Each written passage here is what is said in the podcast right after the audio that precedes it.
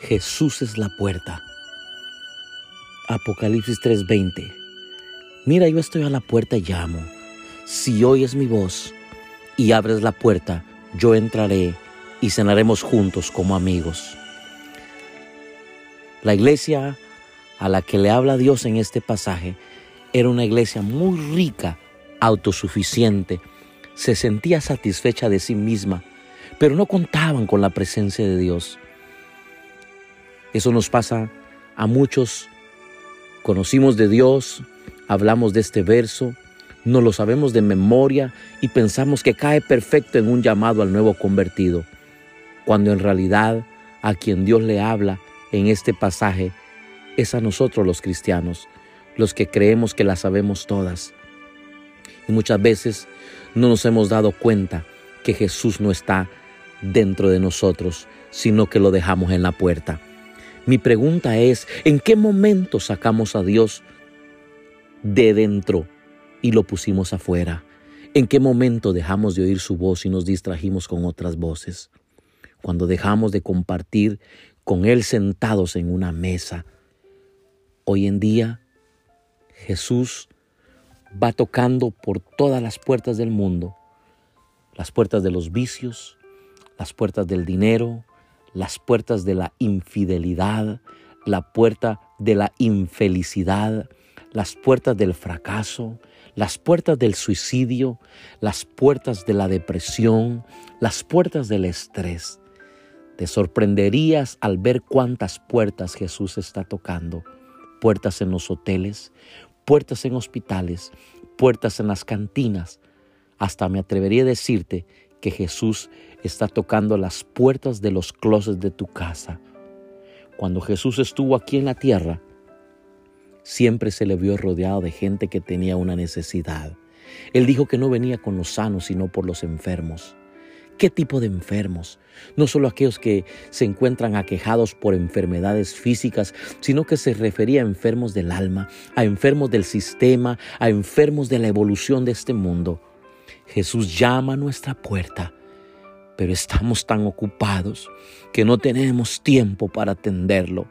Qué indiferentes nos hemos vuelto. Deja abierta la puerta de tu corazón, no la cierres. Dices que anhelas libertad. El nombre de Jesús deriva de la forma griega Yeshua o Josué que significa Dios salva. Y a eso es lo que Él vino. Jesús al tocar nuestra puerta vino a traernos salvación. A Él nada se le pasa por alto. Él te conoce verdaderamente, no en hologramas, y sabe que escondes detrás de tu puerta.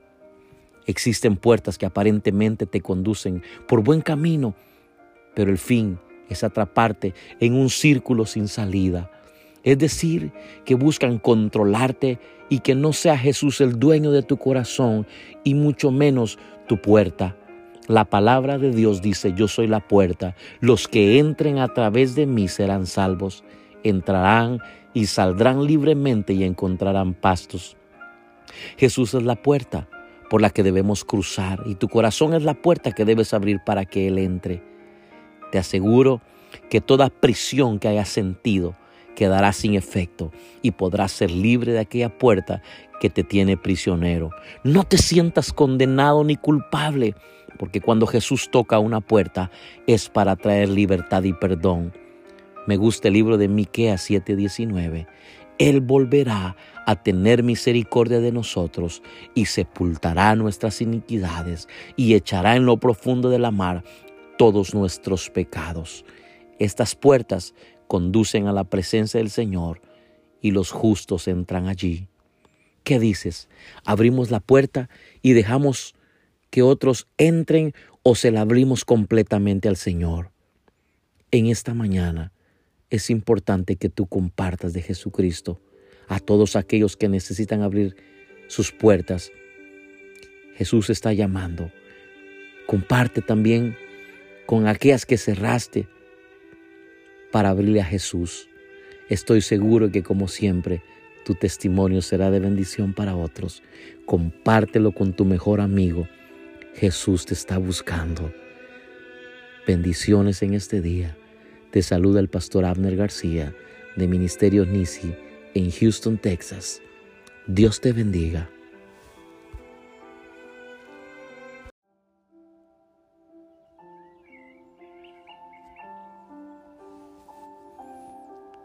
Escuchando su voz. El mundo quiere amoldarte y privarte del tiempo que querrás pasar con Dios, pero enfócate en este momento para poder escuchar la voz de Dios. ¿Sabían que desde Malaquías hasta el Nuevo Testamento hubieron 400 años de silencio? Yo no quiero que Dios se quede callado conmigo. La palabra voz es una manera de comunicación. Voz no solo es ruido, son señas, letreros, la misma palabra escrita puede ser a través de gestos. Todo eso es una voz porque nos expresa una voluntad. Jeremías 38:20, si atiendes a la voz del Señor y a lo que yo te digo te irá bien y vivirás. Dios nos dice hoy, escucha mi voz por sobre el clamor de las voces que tratarán de distraerte con los oídos saturados por los ruidos y mil voces diferentes, sabemos cuán difícil es distinguir una voz entre las otras, pero cada timbre de voz es único, al igual que las huellas dactilares o el ADN, que son verdaderas firmas de la persona. Eso es lo que nos permite reconocer la voz de quienes conocemos o amamos. Nuestro cónyuge, nuestros hijos, nuestros padres, o nuestros amigos. Jesús dijo en el libro de Juan 10:27, mis ovejas oyen mi voz y yo las conozco y me siguen. Y la voz de Jesús es una voz a la que debemos seguir. Es la voz que tranquiliza al que tiene temor o dudas, que anima y consuela en medio de la prueba y del dolor. Esa es la voz que escuchamos cuando hacemos callar el resto de las voces. Recordemos la voz que los discípulos reconocieron en medio de la tempestad, cuando Jesús les dijo en Marcos 6:50, tened ánimo, yo soy, no temáis. Esa es la voz del pastor que guía sus ovejas, las protege y también las reprende. Hoy en día, para oír nos basta con leer la Biblia, la palabra de Dios, y hay veces que nos volvemos duros, que nada nos anima, pero Dios nos dice en Hebreos 3:7, si oyeres hoy su voz, no endurezcáis vuestros corazones. A veces no queremos que Dios nos hable, que nos revele su voluntad, porque sabemos que estamos haciendo algo malo. Es como cuando nuestros padres nos llaman por nuestro nombre, Tú puedes estar en una reunión llena de voces, pero solo una es la voz de tus padres. A esa voz sí respondes. Nos paramos firmes y vamos al encuentro. Podemos habernos perdido en el supermercado y en el lugar de, donde todos los niños gritan, mamá, mamá. La mamá sabe que su hijo escuchará su voz y será guiado hacia ella. Dios te ha creado con dos oídos y una sola boca porque quiere que lo escuches más de lo que hablas. Desde Génesis hasta Apocalipsis podemos ver que Él siempre buscó tener comunicación con nosotros. Él conversaba con Adán al empezar el día y deseaba hacerlo también con nosotros. El que creó la boca no hablará. Dios ha ofrecido respondernos. Jeremías 33:3 dice, clama a mí y yo te responderé y te enseñaré cosas grandes y te enseñaré cosas ocultas que tú no conoces. Debemos disponernos a escuchar a Dios y decirle, háblame, perdóname por antes ignorarte, pero ahora sí quiero conocerte, Espíritu Santo. Destapa mis oídos espirituales para escuchar solo tu voz. ¿Cómo sabremos si Dios es quien nos está hablando? Romanos 10, 17 dice la palabra, así que la fe es por el oír y el oír por la palabra de Dios. La voz de Dios nunca contradecirá su palabra y lo que hará es que producirá fe en nosotros. Si la voz nos produce angustia, nos aplasta o nos condena, no es de Dios. La voz de Dios nos dejará claros, definidos. Cuando no es la voz de Dios, te dejará confundido perturbado. Dios es un Dios de paz y nos habla con una voz suave y apacible. No pienses que Dios estará de mal humor y nos dejará colgados. En el Salmo 91.15 dice claramente, me invocará y yo le responderé. Con él estaré yo en la angustia. Su voz es la que nos despierta cada mañana para escucharlo.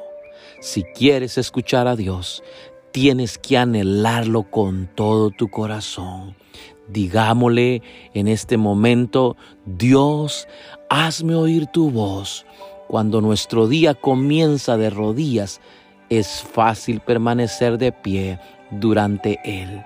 Busquémoslo de corazón mientras pueda ser hallado. Que Dios te bendiga. Te saluda el pastor Abner García de Ministerios Nisi en Houston, Texas. Bendiciones. Buen día.